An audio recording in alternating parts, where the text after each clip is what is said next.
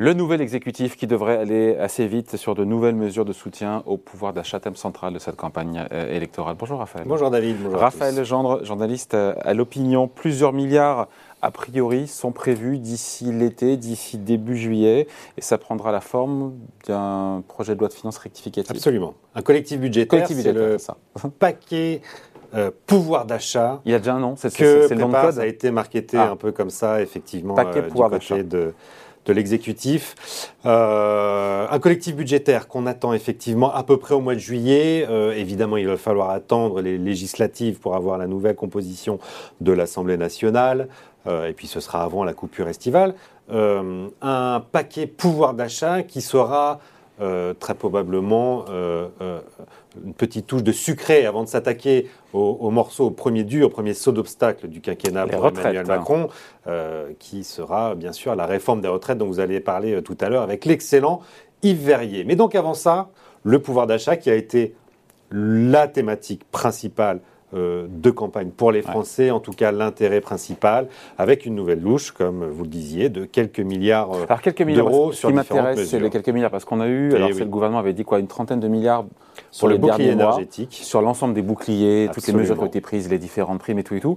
On est dans le même ordre de grandeur ou ce sera moins? Alors c'est la grande question, euh, effectivement, et même à Bercy, où j'ai posé cette question, on n'est pas encore capable de répondre. Euh, pourquoi? Parce que tous euh, les curseurs ne sont pas encore arrêtés. Alors on peut reprendre peut-être euh, un par un ce qui composera ce fameux paquet euh, pouvoir d'achat. D'abord, on sera au mois de juillet. mois de juillet, c'est les départs en vacances. Bon, et les mesures, la, remise, la, fameuse remise à la pompe de 18 centimes sur les carburants doit s'arrêter, prendre fin 31 juillet, effectivement. Donc le gouvernement réfléchit euh, actuellement à davantage cibler, c'était l'annonce de Bruno Le Maire en début de semaine, à davantage euh, cibler cette aide qui bénéficie aujourd'hui à absolument tout le monde y compris les ménages ah, les plus aisés. Donc la remise va s'éteindre. Et souvenez-vous du... Euh, oui, la remise probablement va s'éteindre, mais souvenez-vous du débat de l'entre-deux tours entre Emmanuel Macron et Marine Le Pen. Sur les mesures de pouvoir d'achat, Emmanuel Macron l'attaque précisément sur le fait que les baisses d'impôts euh, ou de TVA euh, prônées par Marine Le Pen va profiter à tout le monde et que donc ça n'était pas de la bonne économie. C'est très précisément ce qui a été fait par le chef de l'État pour contrer la flambée des prix euh, à la pompe. Et donc, depuis l'automne en réalité, les services de l'administration fiscale à Bercy travaillent à un recoupement avec le fichier des cartes grises pour essayer de cibler les gros rouleurs aux plus petits revenus, euh, moindre pouvoir d'achat, euh, pour que cette aide soit plus ciblée. Les 15 centimes, euh, enfin les 18 centimes mm. TTC à la pompe de remise, ça va coûter 3 milliards d'euros en 4 mois, c'est pas rien. Hein. Mm. Et donc, pour essayer d'avoir une mesure plus efficace et moins coûteuse. Même facture de 3 eh milliards, mais bah, même facture, peut-être qu'on pourra la, rabaisser un peu. Euh, euh, on ne sait pas, mais à partir du 1er août, de cibler ces aides sur ceux qui en ont le plus besoin, les travailleurs à faible revenu, sait pas plus qui roulent beaucoup, mais pour l'instant, euh, on n'en sait pas plus. les arbitrages ne sont pas rendus. Attendons le nouveau gouvernement pour cela. On attend aussi un dégel euh, du point d'indice des fonctionnaires qui est prévu aussi dans ce paquet. C'est le deuxième gros morceau, effectivement. Cette promesse de dégel après dix ans du point d'indice euh, des fonctionnaires, alors même qu'Amélie de Montchalin, ministre de la fonction publique, annonçait, euh, c'était en janvier ou février, euh, que le point serait gelé et qu'on ne toucherait pas, qu'on augmenterait les plus bas salaires de la fonction Une publique. campagne présidentielle a passé. C'est l'heure de la campagne. Et donc, effectivement, on a un dégel euh, du point d'indice. Là encore, on ne sait pas combien coûtera cette mesure dans la mesure où le nouveau gouvernement devra négocier avec les syndicats de la fonction publique, dont notamment Force ouvrière, que vous pourrez interroger peut-être là-dessus, sur l'augmentation de ce point. donc on n'a pas de chiffrage pour l'instant, mais il sera bien compris dans le collectif budgétaire euh, du mois de juillet. On a la prime Macron euh, sans impôt désocialisée. Alors là, on n'est pas tout à fait sûr, effectivement. Jusqu'à 6 000 euros, la redevance TD qui va être supprimée. Est-ce que pour le coup, on est dans le cadre de ce collectif budgétaire ou est-ce que pour le coup, il faudra attendre le projet de loi de finances 2023, donc plutôt pour la rentrée? C'est pas encore tout à fait arrêté. Pour la suppression de la redevance télé, ce sera très probablement une mesure du projet de loi de finances, du prochain budget, projet de loi de finances pour 2023, euh, dans la mesure où la redevance télé est rattachée, souvenez-vous, à la taxe d'habitation, la taxe d'habitation qui s'arrêtera complètement en 2023. Il y a donc donc une cohérence à ce qu'on rattache les deux mesures ensemble euh, et applicables à partir de l'année prochaine. Sur la prime Macron, ça n'est pas arbitré non plus. Euh, il est tout à fait possible que euh, cette prime ne rentre en, effectivement en application que l'année prochaine et ça pourrait donc être une mesure plutôt du PLF 2023. Dans ce paquet pour d'achat, est-ce qu'on aura également la réindexation des retraites? C'est le dernier point important des retraites et des minima sociaux. Effectivement, Emmanuel Macron a promis une réindexation des, des retraites une inflation qu'on attend, selon les projections de la Banque de France, à 4,4% minimum d'ici la fin de l'année. De combien sera cette réindexation? On ne le sait pas encore. Est-ce que ce sera complet ou pas? Y aura-t-il une autre réindexation au mois de janvier prochain? Euh, On ne le sait pas non plus. Donc, pour l'instant, euh, la mesure euh, n'est pas chiffrée.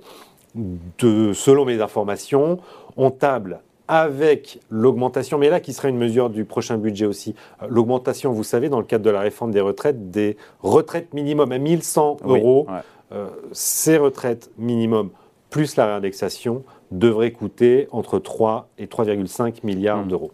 Donc en cumulé, on sera comme loin de la facture, encore une fois, bouclier énergie qu'on a eu ces derniers mois. En ajoutant euh, en plus la prolongation du bouclier énergétique sur l'électricité et sur le gaz, qui doit aussi s'arrêter euh, en milieu, qui devait s'arrêter en milieu d'année et hmm. qui va être prolongé euh, jusqu'à la fin de l'année, on me dit à Bercy qu'on peut tabler au moins sur 20 milliards ah. d'euros, effectivement, mais dont euh, dont le coût avait d'ores et déjà, une partie du coût était déjà intégrée dans le bouclier fiscal. Hein. On avait, dans le bouclier énergétique, pardon, on avait déjà parlé de 30 milliards d'euros euh, à l'automne et en début d'année. Et ça incluait euh, les mesures courantes jusqu'à. Ce qui a impliqué les mesures courantes jusqu'au 31 décembre en réalité, parce qu'on avait déjà anticipé. Mais tout cela va dépendre des prix des carburants à la pompe, bien sûr, des prix du gaz, euh, des prix de l'électricité, donc du conflit euh, ukrainien. Encore beaucoup d'interrogations autour de tout cela. Ce qui est certain, c'est que France rentre quelques milliards et jusqu'à euh, deux dizaines de milliards. Ouais, si c'est 15 ou 20, ça fait quasiment un peu moins d'un point de PIB.